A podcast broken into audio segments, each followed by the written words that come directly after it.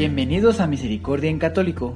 La finalidad de este podcast es compartirte la insondable misericordia de nuestro Señor Jesucristo, apoyándonos de literatura de santos como la biografía y diario de Santa Faustina, testimonios, temas para poner en práctica día a día para el crecimiento a la devoción de la Divina Misericordia.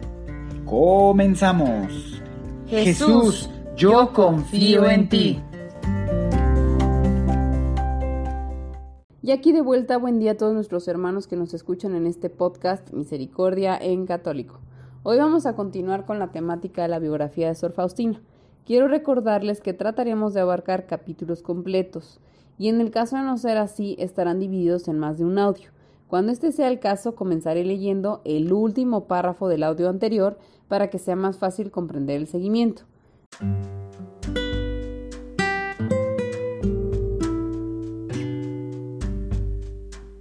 Los primeros años, 1905 a 1925. Vida familiar. La sierva de Dios, Sor María Faustina del Santísimo Sacramento, conocida como Sor Faustina, nació cerca del corazón geográfico de Polonia, no muy lejos de la ciudad textil de Lodz. Dentro del condado Lodz, en el distrito de Turek, estaba ubicada la humilde aldea de Glagowiec, muy pequeña como para ser encontrada en el mapa de Polonia. Esto vino a ser parte de Spincy Barkie. Stanislao Kowalaki, padre de la hermana, nació en la aldea de Spincel el 6 de mayo de 1868. Su madre, Mariana Babel, nació en la cercana aldea de Nieve en marzo 8 de 1875. Parece no haber información sobre su niñez. Luego de su matrimonio el 28 de octubre de 1892, se asentaron en Glagowiec. Glagowiec viene de la palabra glock, zarza espinosa, de la familia de las manzanas, notoria por sus olorosas flores rosadas y blancas. El nombre no describe el pueblo eficazmente, pero en la providencia de Dios una flor creció entre ramas y espinos de esta humilde aldea su mensaje de la divina misericordia, representada por la imagen de Jesús, de cuyo corazón fluyen rayos rojos y claros, es actualmente bastante conocida a través del mundo. Ahora es el tiempo de actuar para que la vida de la mensajera sea mejor conocida. El camino que lleva de Sphinx a Glagoviec, de 3 kilómetros aproximadamente, está abierto a través de una planicie arenosa ocasionalmente cruzada por bosques o grupos pequeños de árboles. La tierra es muy pobre y solamente las papas y el centeno crecen con cierto éxito. Hay también llanuras en donde las vacas pueden pastar, pero solo después de que la segunda etapa del heno comienza a crecer. Anteriormente, las vacas estaban limitadas a los senderos de hierbas altas entre las filas de semillas que crecían o a los senderos de hierba que forman el lindero de varias propiedades. Un bosque de abetos dominaba el rico horizonte de árboles. Al fondo de los mismos se encontraba la aldea. Algunas cabañas con sus pequeños jardines están esparcidas por el campo, otras están situadas al lado del camino. Era una de estas casitas al lado del camino en donde la familia Kowalski vivía. Su casa era la típica cabaña construida de piedra, con una pequeña mezcla de ladrillo. Vigas de madera cubrían el techo. La construcción consistía en dos cuartos, separados por un pequeño hall, y una cocina de piso de tierra. La casa y dos graneros estaban rodeados por un patio. Por nueve años los Kowalska no tuvieron hijos, pero Mariana y su madre pedían al cielo que Dios bendiga su hogar con un hijo. Al fin, en 1901, sus oraciones tuvieron respuesta. Primeramente dio a luz a una niña que fue llamada Josefina. Dos años después, otra niña nació, luego de un complicado parto. Es comprensible, pues, que Mariana estuviera nerviosa durante su tercer embarazo.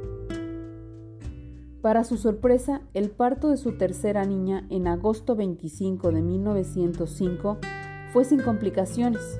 Dos días después, el padre Joseph Shodinsky, pastor de la iglesia de San Casimiro de Svins, bautizó a la niña como Elena. Sus padrinos fueron Marcy Lubinsky y María. Luego del nacimiento de Elena, los siguientes siete años vivieron sin complicaciones ni problemas. Con el pasar del tiempo, su madre Mariana podía decir con convicción Elenka, diminutivo de Elena. Esa bendita niña santificó mi vientre. Dos niñas, Casimira y Bronislava, murieron en su infancia. Los ocho hijos que sobrevivieron en orden de edad eran Josephine, Genevieve, Helen, Natalie, Stanislao, Mesislao, Mari y Wanda. Los comienzos de 1900 fueron llenos de intranquilidad, actividades revolucionarias y huelgas generales, pero noticias como estas difícilmente alcanzaban la quietud de Glogovich. Un granjero como Stanislao no se preocupaba de problemas como esos, él tenía cerca de siete acres de tierra arable y cinco acres de tierra de pastoreo, lo que difícilmente era suficiente tomando en cuenta que había que mantener a una familia siempre en aumento. Gracias a la habilidad de sus manos, le fue posible a Stanislaus completar los gastos de la familia, con algo de carpintería. Trabajaba en la carpintería durante el día, haciendo después el trabajo de la granja, incluso trabajando por la noche. Sin embargo, Stanislaus acostumbraba levantarse muy temprano y comenzar cada día con el canto del tradicional, Pequeñas Horas de la Inmaculada Concepción, conocida popularmente como Gotzinki. Durante el tiempo de Cuaresma solía cambiar su canto por las lamentaciones de la Pasión del Señor, conocida como Korskie Sale. Cuando Mariana trataba de hacerle callar diciéndole, para de cantar, vas a despertar a todos, él no le prestaba atención. La primera obligación es con Dios, solía replicar, sin dudar de hacerse eco del sentimiento, encarnado en un popular himno de alabanza, el Kiedi Rane, que también era parte de su ritual diario. Cuando el principio del sueño era alentando, Toda la tierra de Él está cantando. Sus cantos al ilimitado océano alaben al Señor de toda la creación, hombre dotado más allá de toda medida, con su bondad inconmensurable tesoro, creado y salvado por Él. ¿Por qué no le alabas tú también? Estas prácticas eran características de la fe de Stanislaus, simple pero profunda. Él nunca dejó de asistir a misa los domingos y los días de fiesta de la iglesia, y como era costumbre, también recibía la Santa Comunión en las fiestas de Pascua, Navidad y posiblemente en algunas de las otras principales fiestas de la iglesia.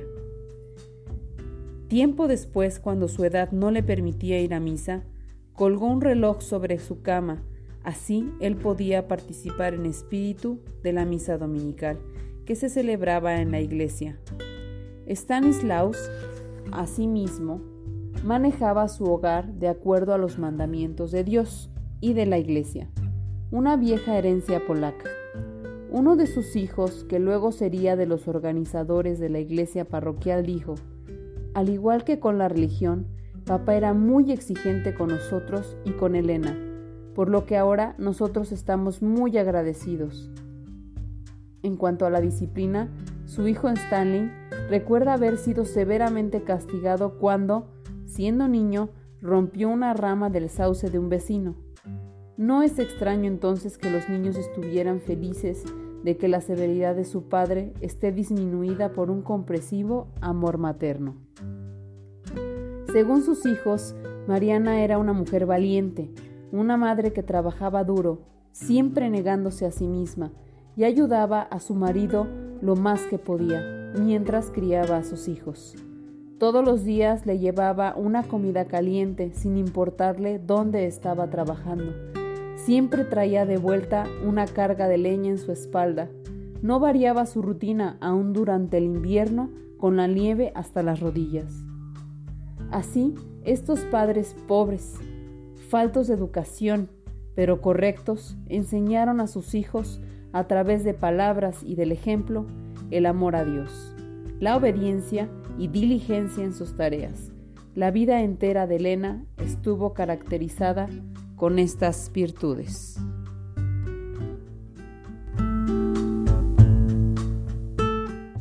Pues bien, hermanos, como pudimos escuchar el día de hoy en nuestra lectura, Elena desde muy pequeña fue cimentada en el amor de Dios sobre todas las cosas y sobre cualquier persona, lo que hoy en día se ha vuelto muy difícil, ya que nos absorbemos por las cosas del mundo y Dios termina siendo siempre nuestro último recurso de salvación.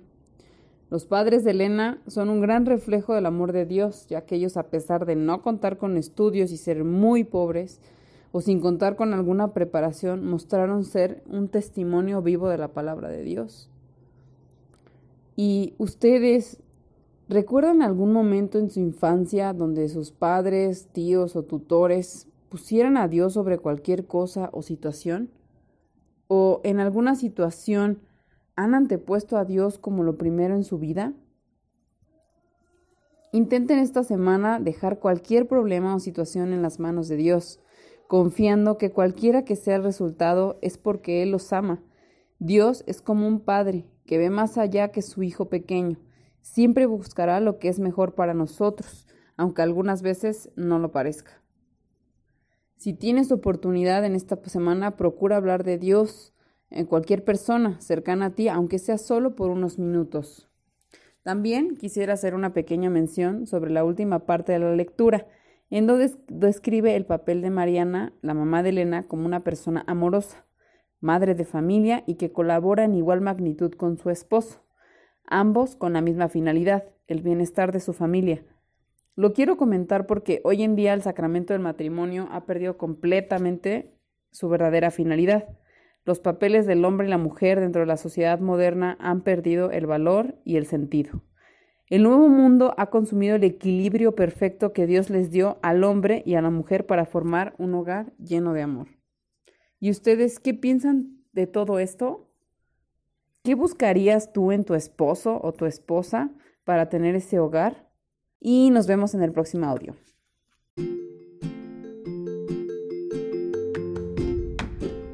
Si es la primera vez que escuchas nuestro podcast, te invitamos a que escuches el numeral 0,1,1, que habla sobre las temáticas que se desarrollan en este podcast y el lenguaje que hemos propuesto para identificar cada una de ellas, y así sea más fácil para ti escuchar las que más te agraden. Te dejamos el link del audio y la lista de las temáticas en la descripción que este audio tiene.